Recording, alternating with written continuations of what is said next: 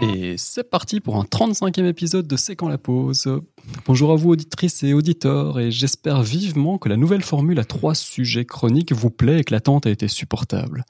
C'est long, non Un mois. On a même eu le temps de basculer de saison. De saison météorologique, hein, on est toujours bien dans la saison 3 du podcast, mais euh, nous voilà en automne et c'est bientôt le temps des premières raclettes. Et d'ailleurs, on te voit avec ton petit verre de roussette, Jérôme, et toi avec ton euh, kombucha, Nico. Vous allez bien, les gars? Mais oui, tout, tout va bien, tout va bien. Euh, pas mal de, de, de choses en cette rentrée, mais je pense que c'est un peu pareil pour vous. De fait, c'est la rentrée, ouais. De ton côté aussi, tu la sens, tu la sens passer, Jérôme? Oui, oui, la rentrée automnale. Bah, moi, j'ai mon petit verre, hein, donc tout va bien. Ça m'aide à passer, ça m'aide à passer le cap. Mais, mais donc voilà, bonjour à tout le monde. Et, et c'est vrai que je, je, je, parle de rentrée parce qu'on est encore dans, dans la rentrée. Si on doit avouer les, un peu les, les coulisses et les, les ficelles de, de cet épisode, c'est qu'il est enregistré tout début du mois d'octobre parce que dans, dans moins de 48 heures, je vais m'envoler pour euh, plus d'un mois au, au, Canada et donc euh, vous m'avez fait le, un long le trajet, plaisir hein. d'accepter. vous m'avez fait le plaisir d'accepter d'enregistrer euh, un peu avant et donc voilà. On... Mais qu'est-ce qu'on ne ferait pas pour toi? Et surtout pour, pour nos auditeurs et qu'on soit tous les trois réunis pour ce deuxième épisode de la saison 3, c'était Bah oui. important. Et au menu de cette édition, on va parler euh, d'influenceurs, d'IKEA, d'informels. Et ne cherchez pas le lien en fait. Mais euh, bah Nico, tu commences, tu nous en dis un petit peu plus sur ta chronique Tu nous teases le bazar? Oui, bah, j'ai eu envie de vous parler des influenceurs ou plutôt des infopreneurs, ces personnes qui euh, utilisent les, médias et les réseaux sociaux pour vulgariser du contenu, transmettre du savoir et de voir à travers leur pratique s'il y avait un intérêt à être influencé par ces influenceurs, à retirer certaines choses de ce qu'ils et elles font. Super intéressant, à la mode. Et on va voir si toi tu vas nous influencer, euh, nous et les auditrices et auditeurs. Et toi Jérôme, c'est sur, euh, sur Ikea, c'est ça? C'est une, une chronique en kit? La, la transition est toute faite avec le sujet de Nico ou pas du tout. Euh, donc je vais vous parler de cet effet Ikea qui est un biais cognitif et voilà l'explorer un peu sous toutes ses coutures pour voir euh, bah, dans le monde de la formation euh, un peu comment est-ce qu'on pourrait l'utiliser. Parfait, merci beaucoup Jérôme. On va écouter ça en deuxième, euh, en deuxième chronique. De mon côté, je vais aborder la nécessité de l'apprentissage informel comme moyen rapide d'obtenir des réponses utiles et me questionner sur son optimalisation. Donc c'est un petit peu le programme de ce qui nous attend dans l'ordre de, de ces présentations. Mais euh, avant de se lancer dans le vif de tout ça, dites-moi un peu quelle est votre, euh, votre actualité du moment, Nico De mon côté, je dois vous avouer euh, quelque chose et avouer quelque chose de nos auditrices et auditeurs, c'est qu'après des neuf mois de travail sur le livre, j'ai enfin terminé. Non, en fait, pas du tout. J'ai décidé de d'écrire le livre, non plus. J'ai décidé. D'en faire un roman. de plutôt faire une vidéo. Ça ne durera jamais deux minutes cette actu.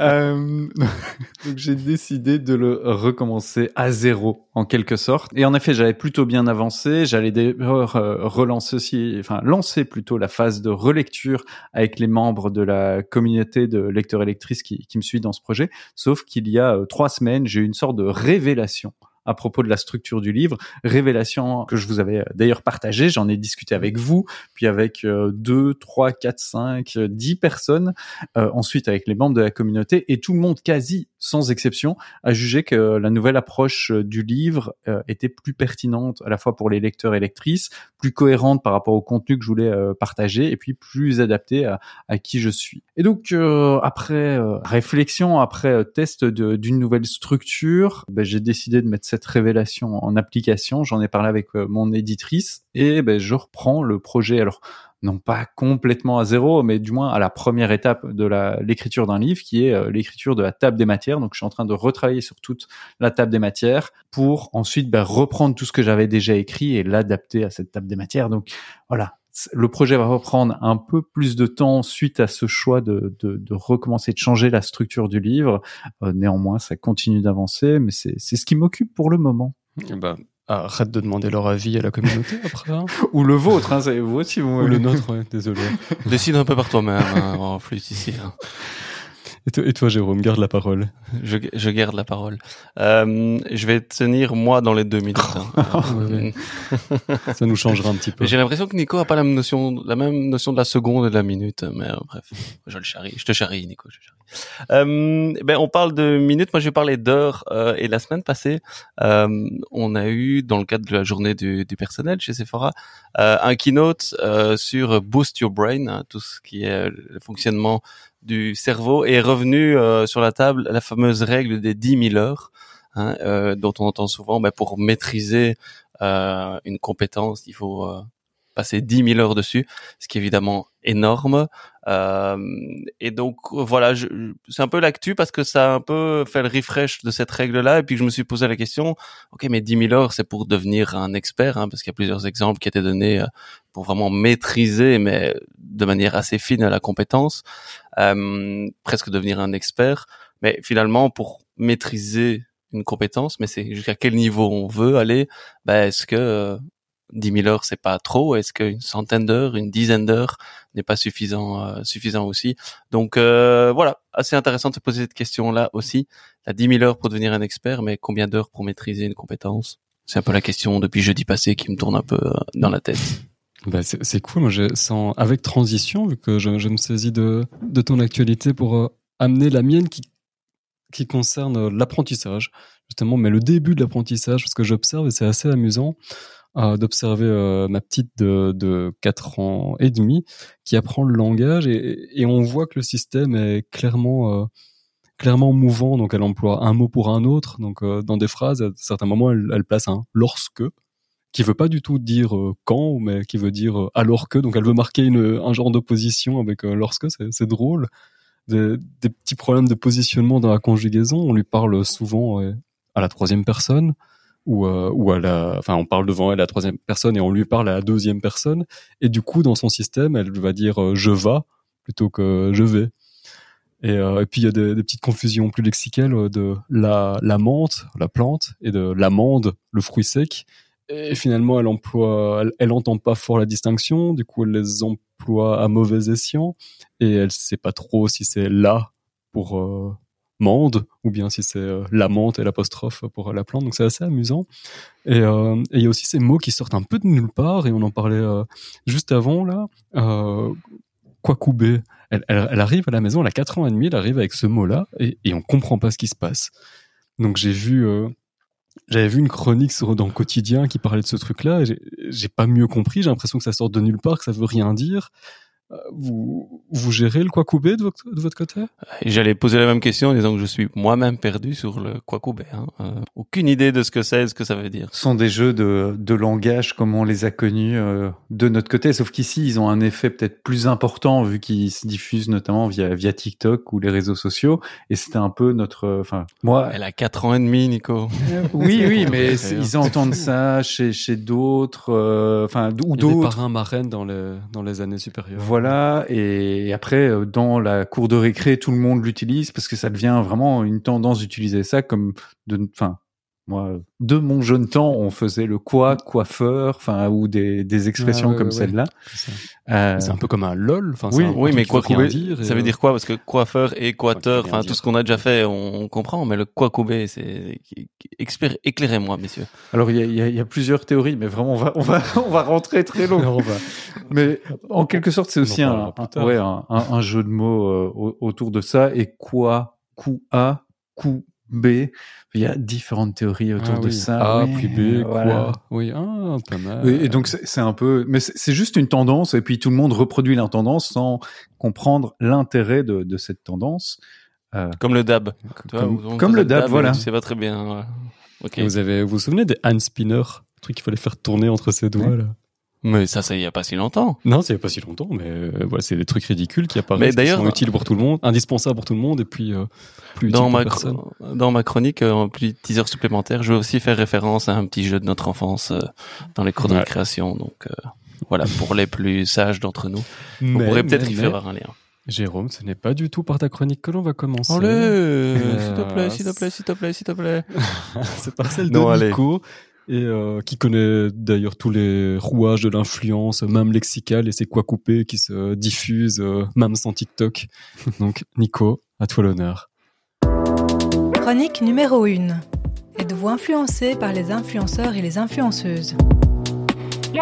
Vous l'avez entendu au titre de cette chronique, aujourd'hui je vais aborder un public de formatrices et de formateurs un peu particulier, les influenceurs et influenceuses. Alors attention, je ne parle pas de celles et ceux qui partent vivre à Dubaï pour des raisons fiscales. Non mais allô quoi, t'es formateur et t'as pas défini tes objectifs d'apprentissage. Ni de ceux qui vous promettent monts et merveilles financières depuis votre téléphone. Extrait. Salut à toi jeune entrepreneur.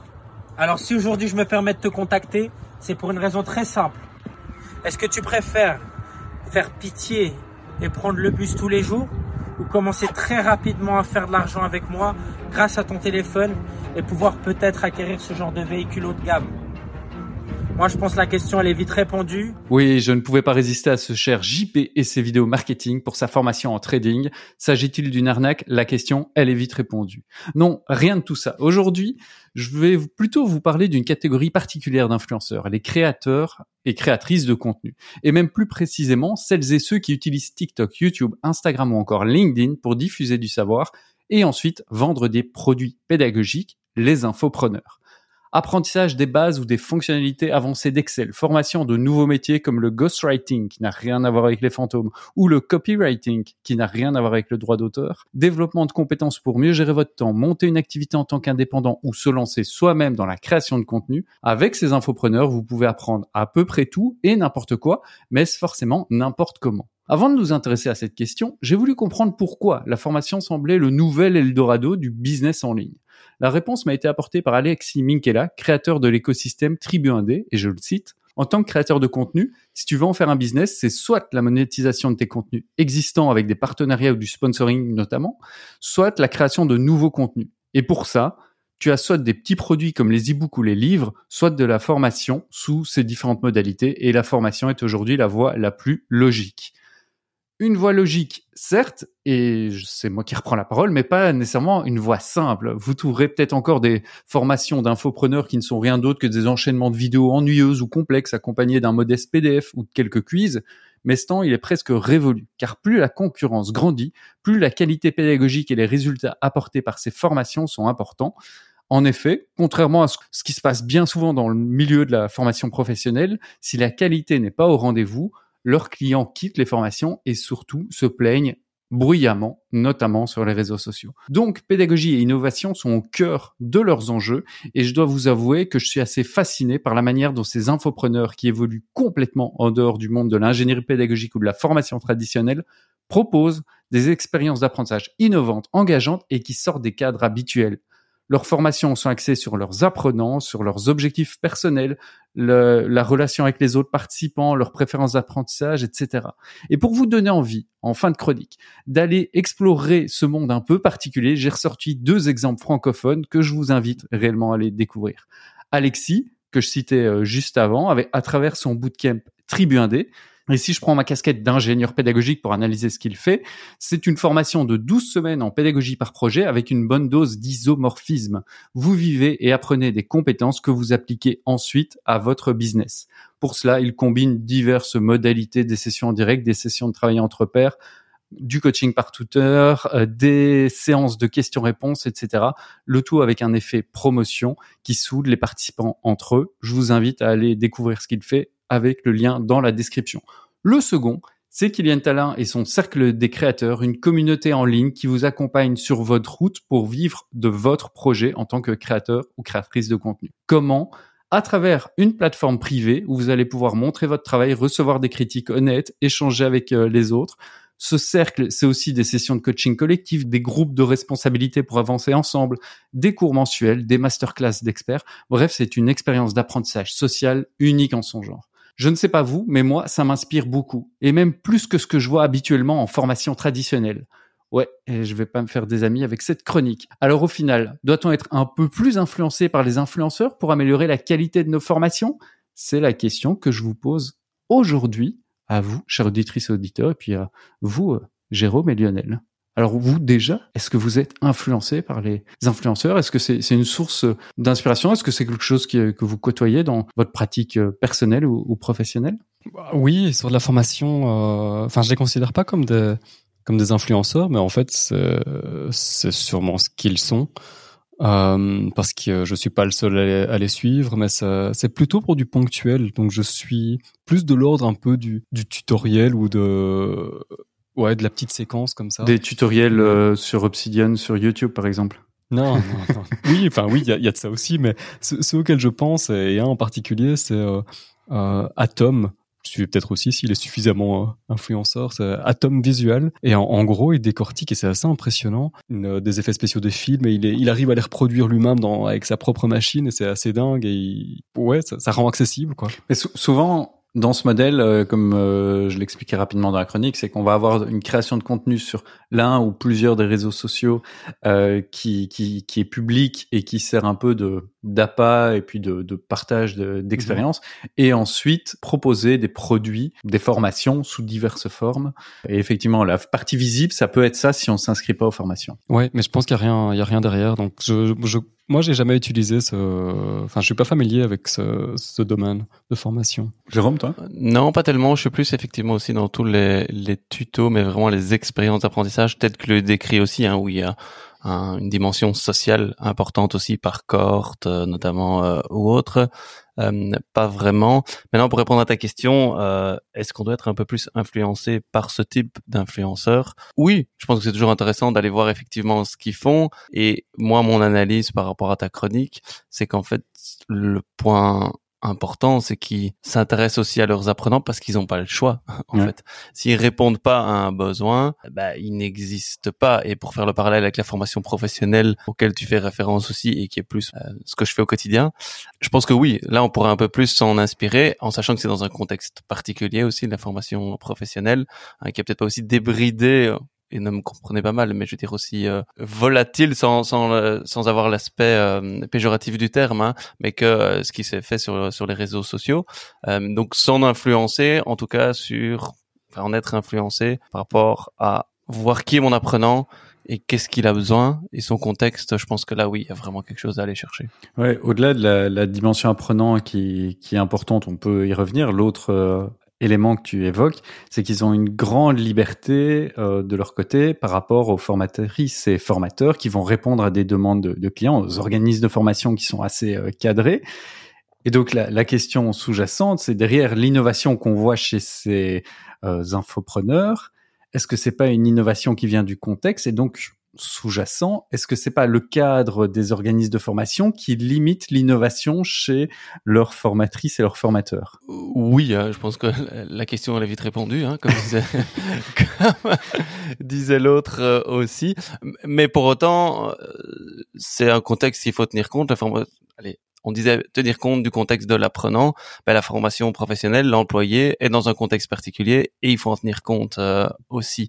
Donc je pense qu'il y a quelque chose à aller chercher. Maintenant, l'aspect innovation, je suis pas hyper hyper fan du mot innovation parce qu'il y a certaines choses dans un domaine, c'est une innovation, dans un domaine, autre domaine, ça l'est, ça l'est pas. Maintenant, ici, par rapport à la formation professionnelle qui devrait être innovante, dans le sens où moins se concentrer uniquement sur le contenu. Je pense que là, il y aurait une innovation à faire d'un point de vue de la formation professionnelle, clairement, et aller chercher ces influenceurs-là. Ce que, ce que je voulais juste dire par, euh, par innovation, c'est des pratiques qu'on va moins voir, en tout cas en, formation, ou comme je le disais, certes, il y a des sessions, soit en direct, soit euh, asynchrone, mais il va vraiment y avoir des phases de coaching, une pédagogie par projet, où la personne, au fil des semaines, doit mettre en œuvre des choses dans ses pratiques, il va avoir de la rétroaction par rapport à ce qui se passe dans ses pratiques, etc. Quelque chose qu'on voit moins en formation professionnelle, parce qu'on est plus sur la formation un peu euh, traditionnelle. C'est là, euh, je sais pas qu'ils font des choses complètement dingues dans des systèmes euh, technologiques fous, c'est juste en termes de pédagogie, ils essayent d'innover par rapport à leur contexte. Je pense aussi la- l'aspect euh, marketing, en fait, qui est moins présent dans la formation professionnelle, hein, de par son contexte aussi, hein, où on va suivre une, une formation. Euh, tandis que les influenceurs et les influenceuses, ben, il y a ce côté marketing qui est évidemment indispensable pour aller déjà toucher leur public, leur vendre, leur montrer la plus-value de et cette dimension-là, elle est moins présente dans la formation professionnelle et je pense qu'elle devrait plus l'être. Hein, et on fait le lien avec un épisode qu'on a fait sur la formation sans marketing, où je pense que là il y a aussi euh, et, et pas au sens uniquement vente, hein, dans l'aspect marketing, enfin vente dans le sens financier du terme, mais aussi montrer l'intérêt, la plus-value ou pas que peut avoir euh, ce qu'on propose en formation. Il y a une grosse différence aussi au niveau du, euh, du public qui est public apprenant, qui est, euh, qui est captif dans la, dans la formation, c'est qu'il est d'emblée captivé parce qu'il a choisi d'y être beaucoup plus qu'en formation professionnelle. Dans certains cas, il a même payé pour y être. Il, il en a de, de grandes attentes, donc sa motivation, l'implique, euh, l'implique beaucoup plus. Et ça ne dit pas grand chose de la qualité quand je dis ça, mais ça, ça, ça dit grand chose de la pression qui est mise sur l'infopreneur d'en fournir. Et du coup, c'est un peu comme ce que tu disais au, début, Jérôme. Pour lui, c'est son gagne-pain, l'infopreneur. Il est obligé de satisfaire. Il a une promesse de valeur qu'il euh, qu'il annonce dès le départ, de par ses échantillons aussi euh, dont on parlait tout à l'heure. Et euh, il y a ce cet enjeu-là aussi. Et, je rajoute encore un petit élément, c'est cet enjeu. Donc, on, a dit qu'on sortait du, cadre euh, conventionnel. Ça offre pas mal de liberté parce qu'il n'y a pas besoin pour ces formations d'être euh, d'être quantifiable, d'être mesurable, de, rentrer dans oui dans des dans, des marchés publics, dans des cahiers de charges, ce genre de choses là. Et ça, en fait, on a besoin de liberté pour faire euh, pour innover et pour faire bien les choses. À savoir quand même que, que certaines sont sous certificat CPF, donc doivent quand même répondre à, à certaines réglementation, etc. Mais pour revenir sur ce dont euh, tu parlais, certes, les gens choisissent de suivre ces formations-là. Est-ce que c'est pas un problème plus structurel de la formation professionnelle si les employés eux-mêmes, qui parfois ont des besoins de développement de compétences ou surtout des envies de développement de compétences, n'arrivent pas à avoir euh, accès aux formations qu'il ou elle euh, souhaite. Les thématiques sont assez particulières qui sont abordées dans ces formations. Je connais pas très bien le milieu, mais je sais pas s'il y a des formations euh, comme ça pour, je sais pas, sur le, utiliser l'utilisation d'Excel, des trucs un peu plus, un peu plus bateau. Tu, tu, fais, tu opines du chef, tu, tu confirmes que c'est le cas, mais oui. Moi, je vois deux niveaux ici dans les discussions. Il y a vraiment l'aspect création de contenu. Euh, et, et là, bah, ça rejoint un peu l'aspect même, même tuto euh, ou autre, hein, euh, où là je pense que ça peut être réutilisé et assez facilement en formation professionnelle. Hein, et si on prend l'exemple hyper bateau de Excel, bah, se poser la question est-ce que je vais aller créer moi-même du, des fiches, des contenus, des tutos sur Excel en sachant que ça existe et il y a déjà des personnes qui le font. Hein, et donc ça c'est un aspect des choses. Et alors c'est là où on dit est-ce que c'est l'expérience d'apprentissage des influenceurs tels que tu le décris, mais donc l'aspect purement création de contenu. Et l'autre, c'est vraiment l'expérience d'apprentissage. Hein. Et euh, je pense que ça, c'est à deux niveaux, qui est en dehors de toute contrainte du contexte, euh, de contexte professionnel. Mais non, néanmoins, je pense quand même que c'est sous la contrainte qu'on peut être le plus le plus créatif possible aussi.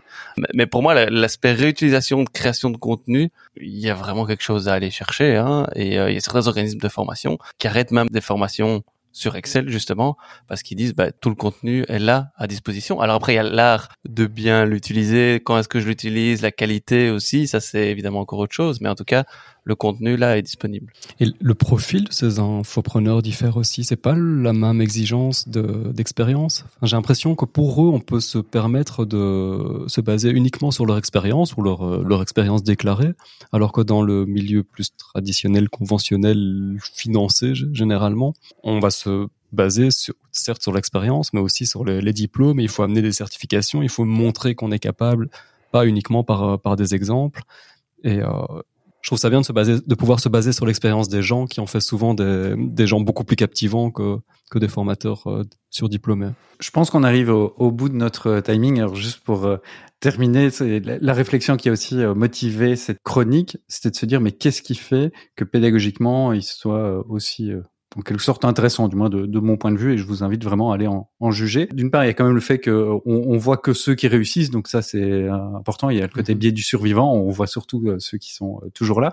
Et puis à côté de ça, ben, la dimension contrainte dont on parlait, elle, est importante. Et en fait, même s'ils n'ont pas de compétences pédagogiques, ils ont une telle volonté de faire réussir les participants qui s'inscrivent à leur formation, et pas faire réussir pour réussir, faire réussir en développant les compétences promises euh, au départ, qui en fait ils mettent tout en œuvre et ils mettent des choses qui finalement répondent aux besoins de leurs apprenants. Et c'est ce que ce dont Jérôme parlait euh, au, au, départ, c'est vraiment s'intéresser aux apprenants. Et je pense que c'est une dimension qu'on peut vraiment retirer de leur pratique, c'est se poser la question sur qu'est-ce que viennent chercher les apprenants et comment est-ce que je peux aider mes apprenants à atteindre cette transformation. Si je peux juste faire le lien, euh, Nico, par rapport à ta chronique de l'épisode précédent, que je vous invite à aller écouter ou réécouter aussi, hein, où il fallait former... Euh, allez, tous les formatrices et les formateurs sont des entreprises, mais sont-ils formés?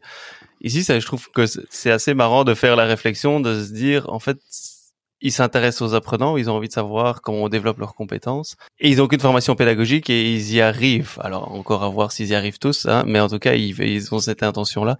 Est-ce que finalement tous les formatrices et les formateurs dans les entreprises, avec la même intention, pourraient pas essayer d'arriver au même résultat? Mais c'est fait une, une très belle euh, un sujet de chronique. Je, je, je, le lance et je pense que je, je, le développerai euh, sous peu, sauf si vous voulez le développer. Mais enfin, l'empathie n'est-elle pas la première compétence à développer dans l'ensemble des compétences pédagogiques? Je vous laisse avec ça.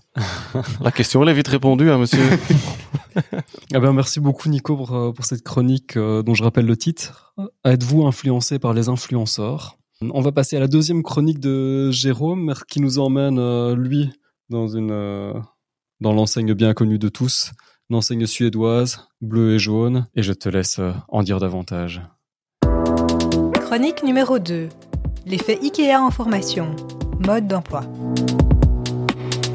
Aujourd'hui, j'ai effectivement envie de vous parler de l'effet IKEA. Euh, non pas parce que je suis nostalgique des moments de mon enfance passés dans l'enseigne jaune et bleu à collectionner les crayons et les troquer le lendemain à la récré contre des flippos. Bon, vous le voyez pas, mais je verse quand même une petite larme de nostalgie. Mais je veux vous parler d'effet IKEA pour ce biais cognitif qui a été mis en lumière par les chercheurs américains Norton, Mochon et Ariely en 2011. Tout d'abord, il semble opportun de rappeler ce qu'est finalement un biais cognitif. Un biais cognitif, ben, il s'agit de distorsions systématiques de la pensée qui affectent notre manière de traiter l'information. Ils sont le résultat de processus mentaux automatiques et inconscients. Et pour vous donner une idée, savez-vous le nombre de biais cognitifs auxquels nous sommes confrontés? 180 quand même, ce qui n'est pas peu. Ceci étant posé, c'est quoi l'effet Ikea? Qu'est-ce que cette enseigne suédoise vient faire là-dedans? Et en fait, cet effet, aussi appelé effet de possession, est un biais cognitif qui s'est défini de la manière suivante. Deux points ouvrir les guillemets. La valeur accrue que les gens accordent aux produits qu'ils ont eux-mêmes créés, assemblés par rapport aux produits objectivement similaires qu'ils n'ont pas assemblés ou créés. Fermez les guillemets. En d'autres termes, on accorde plus d'importance à ce qu'on a fait nous-mêmes. Alors derrière ce principe, on peut identifier les mécanismes suivants. Le premier, bah, l'effort produit. J'ai donné de mon énergie personnelle. Le deuxième, c'est l'implication justement personnelle. Je l'ai fait moi-même. Le troisième, le caractère unique. Ça me ressemble. Personne d'autre a le même. Et également l'accomplissement de la tâche. Je l'ai fait jusqu'au bout. Alors au départ, ce biais cognitif concernait le marketing et comment et pourquoi impliquer les publics cibles dans la création de campagnes publicitaires. De nombreux exemples euh, illustrent l'exploitation de cet effet IKEA par les consommateurs co-création de plats culinaires, playlist musicale, création de basket. Prenons l'exemple culinaire. La résistance initiale des consommateurs aux préparations instantanées des gâteaux dans les années 1950, perçue comme trop simple, trop simplifiante finalement, dévalorisait le travail culinaire. Et donc ça a été surmonté par les fabricants qui, en ajoutant simplement l'étape, par exemple, de casser un œuf ou d'ajouter quelque chose de manière euh, intentionnelle et personnelle, mais ont réussi à créer une illusion de participation accrue, conduisant à une augmentation des ventes. Et plus tard, Nike proposa de personnaliser ses chaussures ou Spotify de créer sa propre playlist. Le succès de ces actions n'est donc plus à démontrer. Alors vous allez me dire, super Jérôme, mais pourquoi s'y intéresser dans le contexte de ce podcast? Ben, J'ai pas choisi cela uniquement pour meubler cette chronique, mais bien parce que j'y vois un intérêt particulier pour la formation et l'apprentissage. Je m'explique. L'engagement est un peu le saint graal de la formation, ou tout du moins devrait l'être. On en parlait dans la chronique précédente. Petit lien aussi avec les quatre piliers de l'apprentissage de Stanislas Dehaene.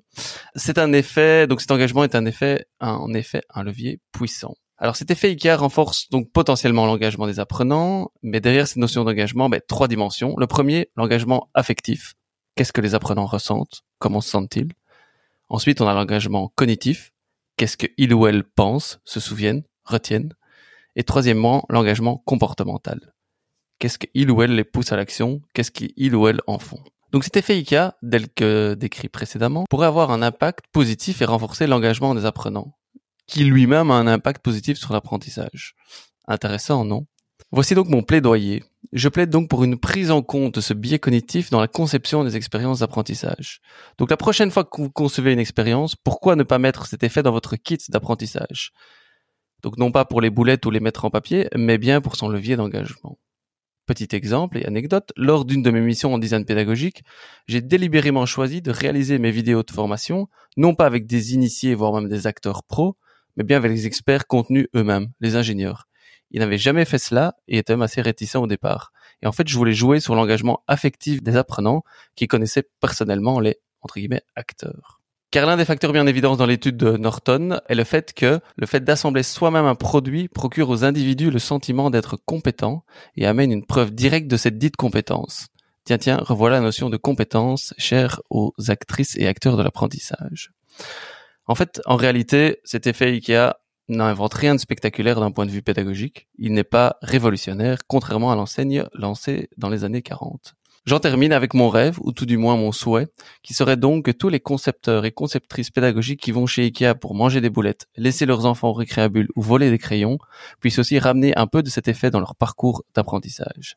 Aller chez Ikea est une expérience, utiliser son effet en formation devrait également en être une. Voilà, mesdames et messieurs, ce que je voulais partager avec vous. Est-ce que vous avez une première réaction là-dessus? Je, pense que je suis jamais allé au, au. Non. Mais que j'en ai toujours eu envie. On sent une petite frustration peut-être. Mais oui. Euh, Quel potentiel d'utilisation vous voyez dans cet effet qu'il y a en apprentissage? J'ai partagé euh, un ou deux exemples. Est-ce que vous voyez d'autres choses ou comment ça peut vous parler, vous, en tant aussi que concepteur d'apprentissage? Je pense qu'il y, a, plusieurs niveaux et que le, l'effet n'est pas le même à tous les niveaux, évidemment.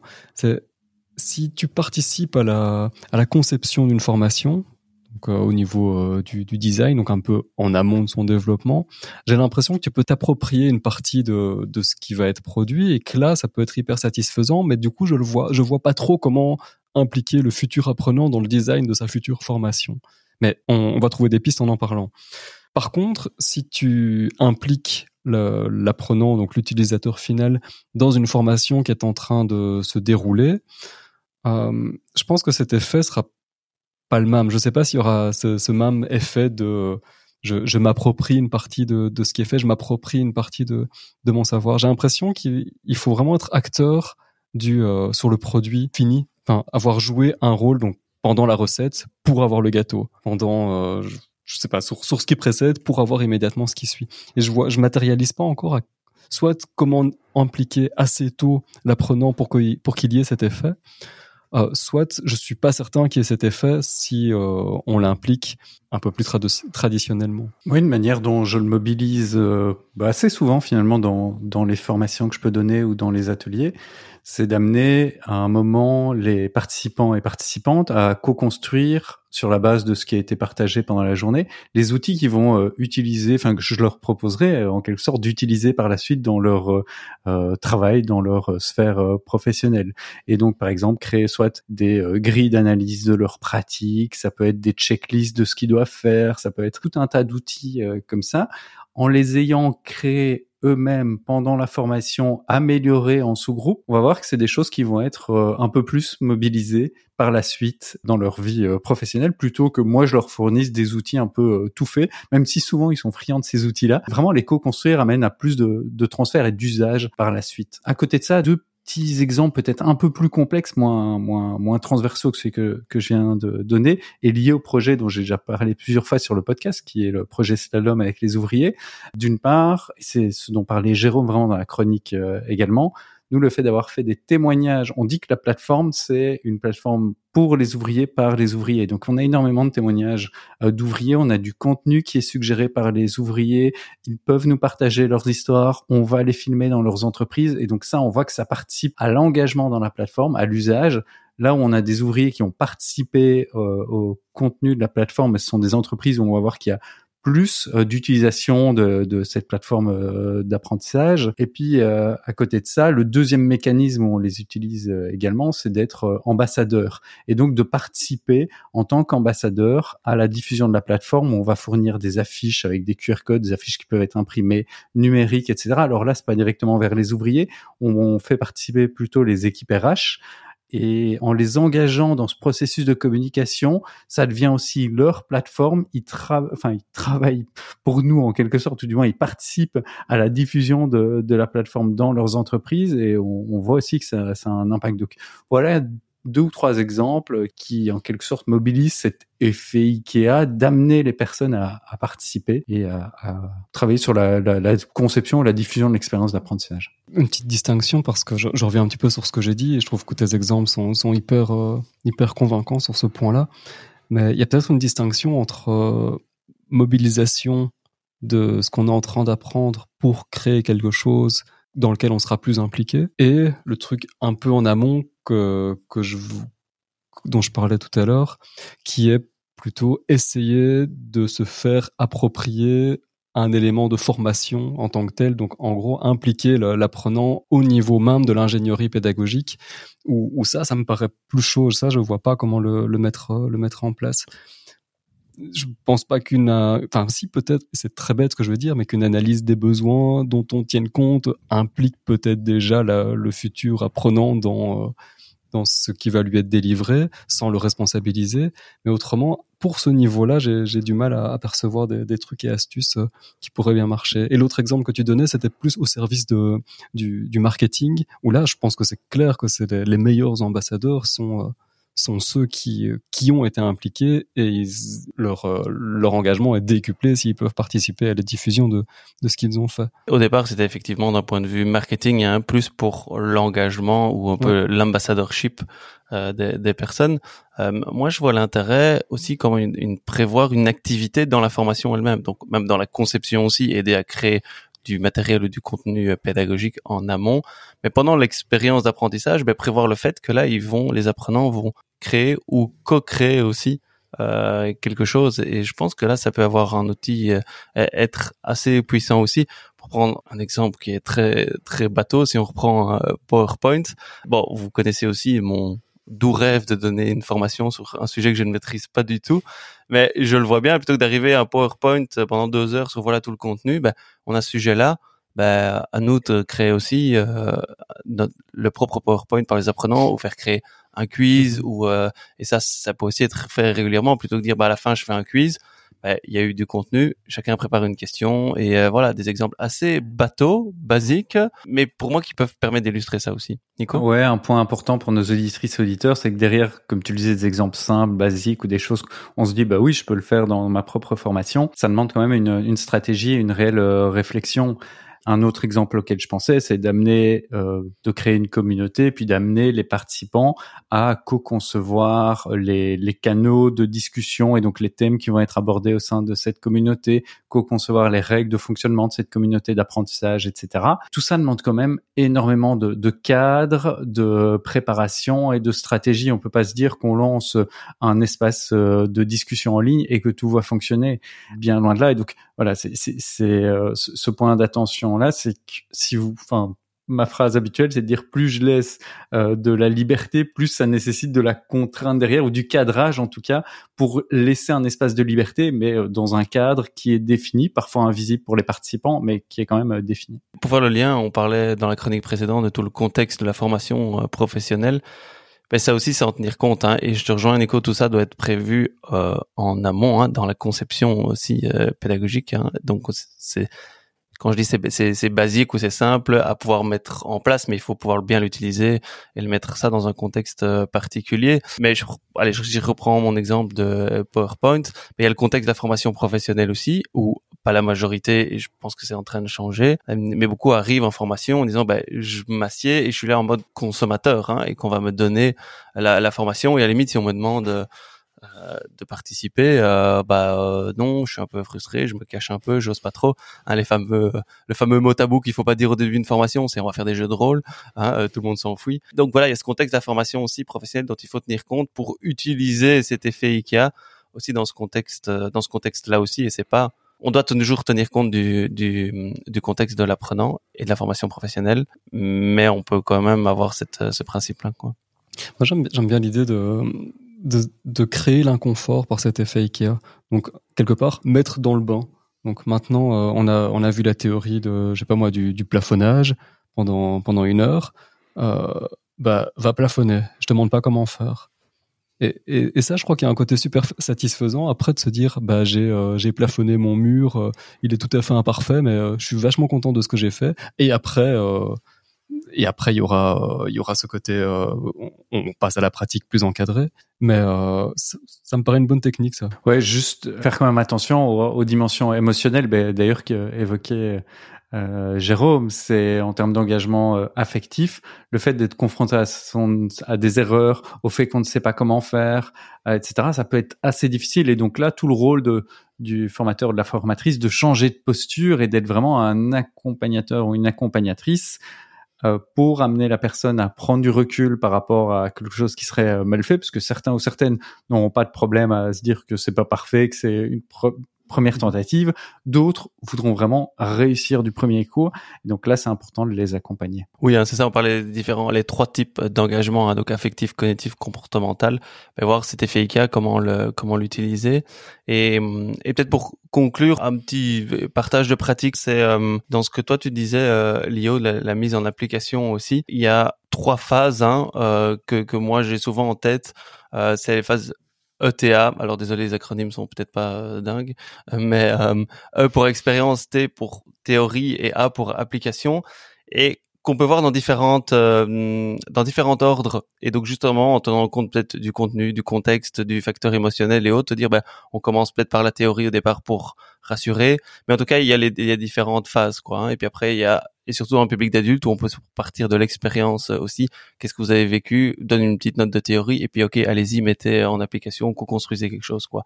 Donc ces trois lettres ETA peuvent bien se compléter et voir dans quel ordre on les met aussi en fonction du, euh, du contexte. Eh bien, merci beaucoup euh, Jérôme pour euh, de nous avoir dévoilé cet effet Ikea. Donc c'est pas juste un magasin, mais c'est surtout un fonctionnement dont on peut s'inspirer partout dans le domaine de la formation.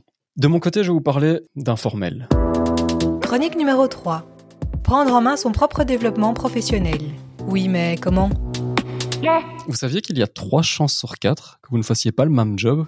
Que des personnes qui occupent pourtant la même fonction que, la grande majorité de vos tâches actuelles ne sont pas décrites dans votre description de fonction initiale et que pour la plupart d'entre vous, sans avoir changé de boulot, vous avez eu besoin de nouvelles compétences pour accomplir votre mission? Eh bien, vous n'êtes pas seul. Et c'est ce que montre une étude de, de Deloitte de 2022. Qu'est-ce que ça veut dire? Principalement que vous devez faire preuve d'une grande agilité ou disposer d'une sacrée disposition à apprendre et à appréhender le changement. Voyez un peu les compétences essentielles des années à venir en milieu professionnel. Je vous cite les, sept premières par ordre d'importance. Il y a la pensée créative, la pensée analytique, la littératie numérique, la curiosité et apprentissage tout au long de la vie, résilience, flexibilité et agilité, pensée systémique, et la dernière, intelligence artificielle et big data. Comment développer tout cela pour être, devenir ou rester compétitif sur le marché? Les entreprises aussi peinent d'ailleurs à répondre à ce dynamisme, et près de 81% d'entre elles déclarent qu'elles devront massivement investir dans de la formation pour atteindre leurs objectifs à 5 ans, et 80% dans l'automatisation des processus. Donc d'emblée, on voit déjà le bras de fer entre mise à jour des compétences et automatisation. Et ces chiffres euh, viennent toujours d'un rapport dont j'ai parlé euh, précédemment du World Economic Forum, qui a porté sur 803 euh, compagnies employant plus de 11 millions de, de travailleurs. Donc on peut estimer que c'est relativement représentatif. Et quid alors du milieu de la formation? Est-il en mesure de répondre à ces besoins sans cesse changeants? Les délais d'ingénierie et de mise sur le marché font souvent prendre un retard dont personne ne peut se permettre et il faut être en mesure de trouver des stratégies d'apprentissage périphériques pour combler ce déphasage. Alors on se débrouille et on bascule dans l'apprentissage informel. Attention, aucun jugement de valeur. Il est essentiel cet apprentissage informel, même s'il peut paraître comme une formation de secours. Il est peut-être même le plus efficace. Mais se pose rapidement la question de comment s'y retrouver et en tirer le meilleur pour pouvoir véritablement se targuer d'être prêt et pas juste en capacité de survivre. Faut-il structurer l'informel? D'une certaine manière, le formaliser pour le rendre plus efficace et mesurable N'est-ce pas le dénaturer et le, déplacer? Si l'on demande un coup de pouce à un collègue et qu'il nous répond euh, par une rencontre récurrente pour progresser sur le sujet, n'ira-t-on pas chercher plutôt une réponse euh, peut-être plus ponctuelle et plus proche de notre besoin spécifique ailleurs? D'un autre côté, il y a le, par exemple, le deal pour l'emploi en Belgique. Et, euh, c'est assez proche du, CPF en France donc du compte personnel de formation, qui donne droit aux travailleurs de se former et l'obligation à l'employeur de respecter ce droit. Et comme tout droit, il s'accompagne d'une nouvelle forme de responsabilité, celle de prendre en charge son développement ou celui de ses collaborateurs, c'est-à-dire d'être en capacité d'évaluer ce qui est bon pour mon développement et de le planifier, l'organiser pour l'optimiser, le rentabiliser. En d'autres termes, il faut devenir capable de structurer son développement, de le quantifier, de le formaliser finalement.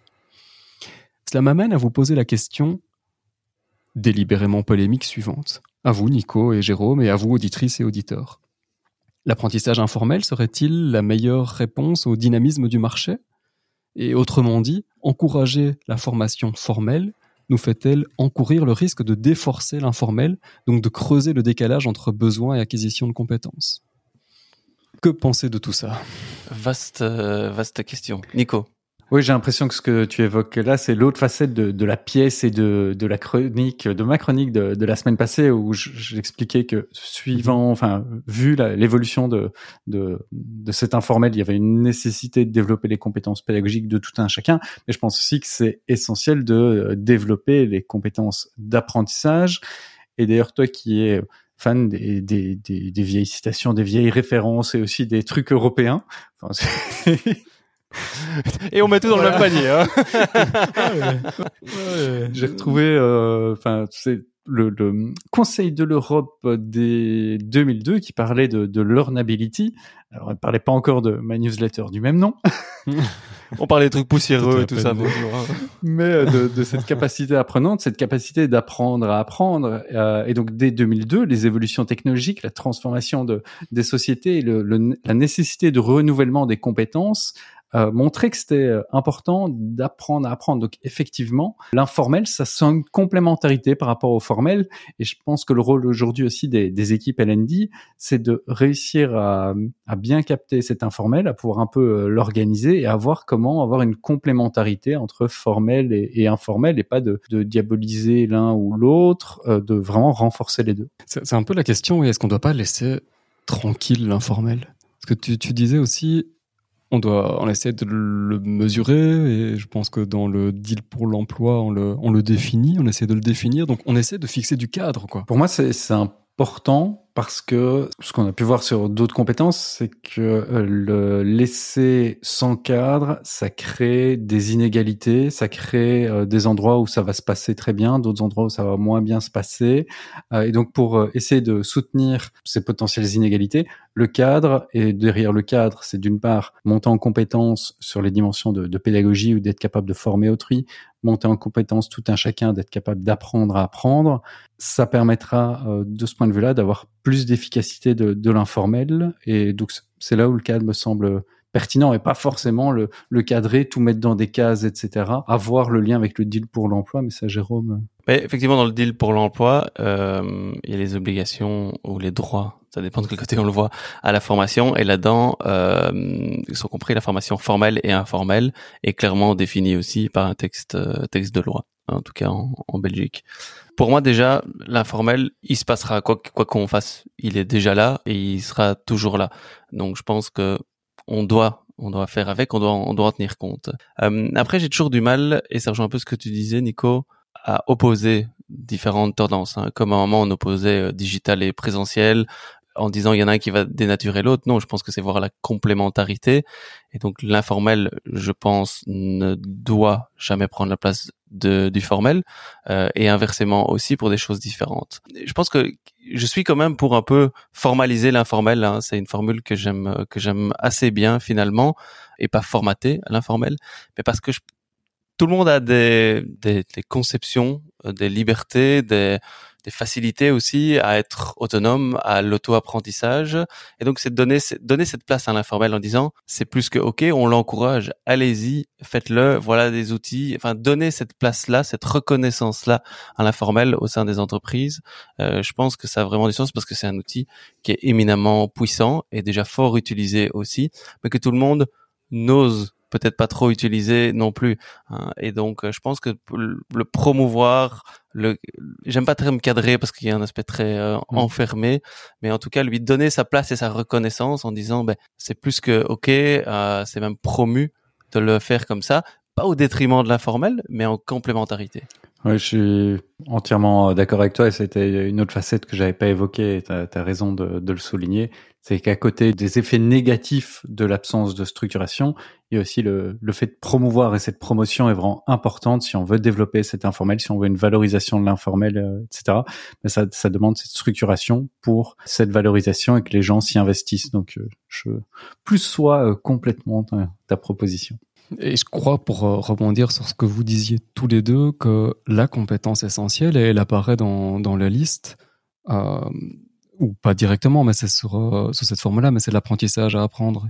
Je pense qu'il faut formaliser quelque chose qui est de l'ordre de je vous apprends à apprendre pour que vous puissiez ensuite vous débrouiller efficacement dans, dans la planification de votre propre apprentissage, soit-il un mix entre informel et, formel. Et pour moi, ça aussi, il n'y a pas que du côté de l'apprenant ou l'apprenante, hein, euh, mais aussi dans les entreprises, pourquoi pas, bah, des mentors, des coachs euh, ou des, des, formateurs occasionnels, hein, pourquoi pas, mais en tout cas, euh, avoir des, des personnes aussi, pas seulement pour recevoir, mais pour le donner. Et si on reprend l'exemple de quelqu'un qui vient te demander euh, quelque chose, dit bon, on va mettre une réunion récurrente, ben, j'ai des outils pour moi pour aussi aider les autres à apprendre. Hein. Et donc on en rejoint cette fameuse organisation apprenante. Hein. Quand je disais que c'était une approche systémique, c'était ça aussi. C'était que c'est pouvoir valoriser le informel, pas que à travers l'apprenant, mais son environnement également. Ce qui, est, ce qui est drôle aussi quand on voit les, les compétences en question, donc créativité, pensée analytique, euh, résilience, flexibilité et agilité, pensée systémique, c'est quand même chaud à traiter avec de la formation formelle. Enfin, le,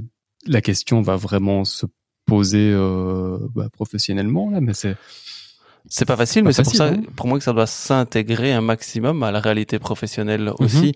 Et en fait, ça, ça va un peu en opposition par rapport à ma vision, mais la définition dans le texte de loi, en tout cas en Belgique, de la formation formelle, c'est qui est il y a quatre grandes caractéristiques de la formation formelle. La première, c'est que c'est euh, mis en place par un formateur ou un expert. De deux, qui va demander une autre, enfin, qui est euh, distinct du lieu de, de, travail. Trois, ça doit être via un groupe euh, d'apprenants. Et le, et le quatrième, c'est qu'il doit demander un, un haut degré d'organisation par un organisme tiers.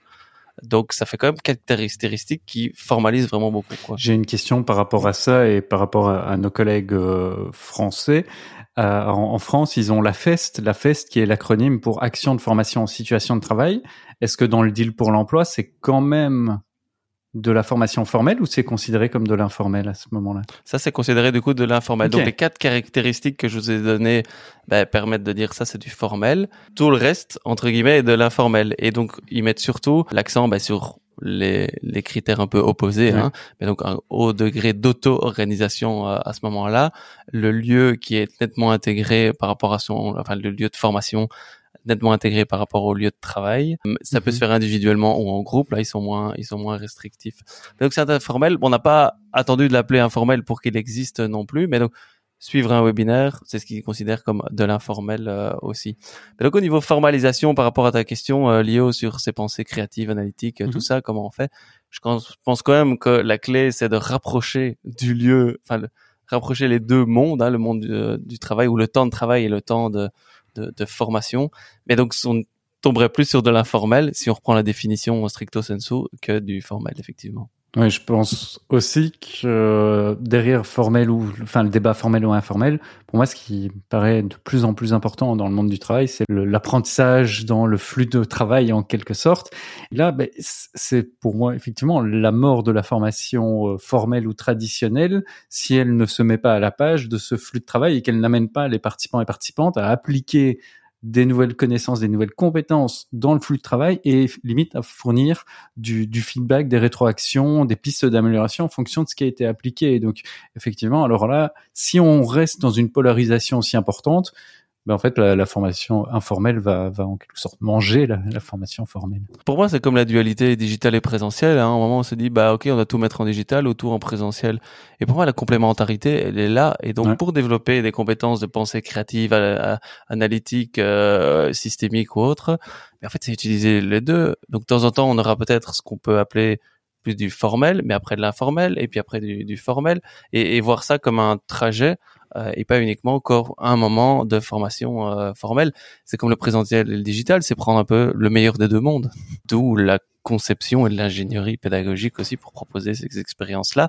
Mais c'est pour ça formaliser l'informel, c'est prévoir Mhm. l'informel plus que le plus que vraiment l'ancrer ou le cadrer. Quoi. Une question que je laissais ouverte euh, ici, mais euh, de, de conclusion, c'est euh, aussi cette distinction qu'il peut y avoir entre non formel et informel.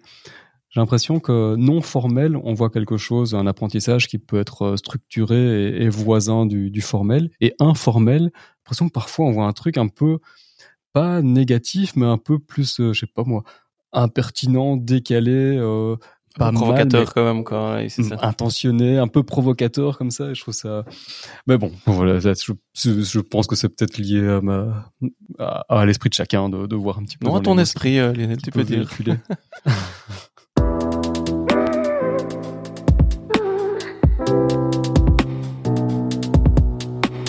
Ben voilà, c'était, on a fait le tour de, de nos chroniques. Euh, merci à, merci à tous les trois.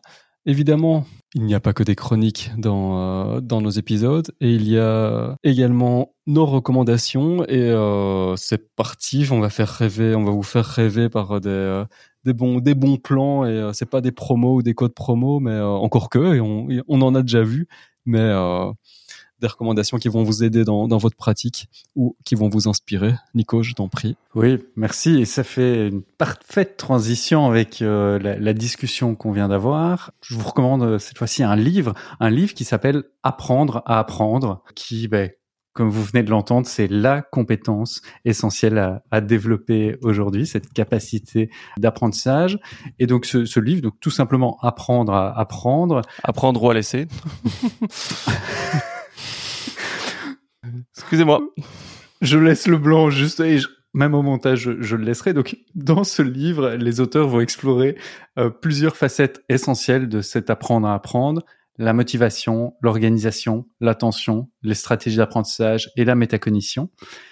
Euh, et donc, si, si vous souhaitez euh, être un ou une meilleure euh, apprenante, c'est un livre qui va réellement être euh, fait pour vous parce qu'il va vous proposer de comprendre les tenants aboutissants théoriques de votre fonctionnement d'apprentissage, mais également vous donner des pistes pratiques à mettre en œuvre, voire très très pratiques sur comment organiser votre environnement d'apprentissage, comment vous couper euh, des distractions, comment essayer de trouver cette dimension de flow, etc.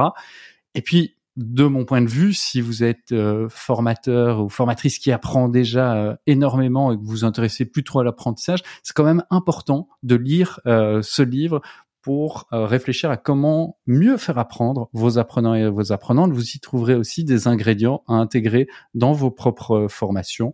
Donc voilà, c'est une lecture avec euh, deux niveaux de lecture que je vous conseille aujourd'hui. Ben, merci Nico. Et je, je vois qu'elle est sous-titrée aussi euh, un peu de psychologie cognitive pour les pros qui veulent optimiser leur potentiel.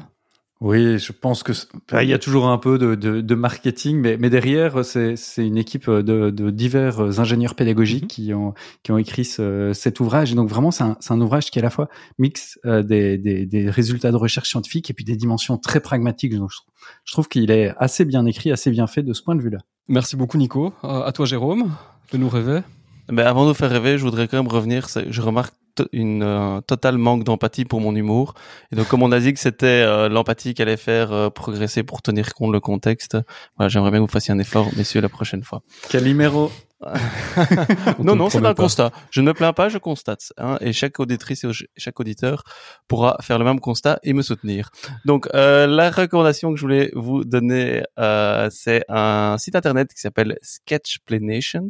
Et comme le nom l'indique bien, c'est via des infographies qui expliquent certains concepts qui peuvent être compliqués. Donc certains biais cognitifs, certains syndromes, certains vues de l'esprit, certaines techniques ou autres, à travers un petit visuel et donc très révélateur. Donc euh, un peu en mode sketchnoting, mais pour illustrer des exemples. Et ben il y en a quelques-uns que je ne comprenais pas et avec ça, ça m'a bien euh, aidé aussi. Une bonne petite mine d'or pour certains concepts et il y a un moteur de recherche aussi si vous voulez euh, illustrer quelque chose. Et il y a l'effet Ikea notamment dedans, pour ceux qui n'auraient toujours pas compris ce que c'était. De mon côté, je, je rebondis un petit peu sur, euh, sur ta reco euh, pour vous présenter les One Pagers de Jamie Clark. Donc Jamie Clark, c'est un, un enseignant. euh, je vois ça. La seule information que j'ai vient de son profil sur euh, sur X, ex Twitter. Un enseignant d'anglais expatrié en en Australie et qui apparemment fait euh, dans son temps libre ou, ou pour vivre, je ne sais pas, euh, des euh, one pagers euh, qu'il nous partage gratuitement sur son site jamieclark.com, Jamie Lee Clark même. Et euh, il y a tout des tas de notions qui tiennent en, en un PDF d'une page ou d'une affiche sur euh, l'enseignement explicite, sur la l'évaluation formative, sur euh, making every lesson count, euh, des, euh, la surcharge cognitive, donc tous des sujets qui peuvent nous intéresser. Petite limitation quand même, c'est que c'est la plupart du temps basé sur une source principale. Donc, il illustre un article ou la pensée qui est présente dans tel livre. Donc, c'est pas la confrontation scientifique de plusieurs sources. Et euh, mais c'est super joli, c'est euh, bien fait, c'est bien synthétique. Donc, je vous encourage à aller faire euh, votre petit marché là-dedans. jamielyclark.com. Vous trouverez ces one-pagers. Et bien voilà, on a fait le, le tour de notre euh, de nos chroniques, de nos recos. On, on va tout doucement devoir se quitter, se saluer.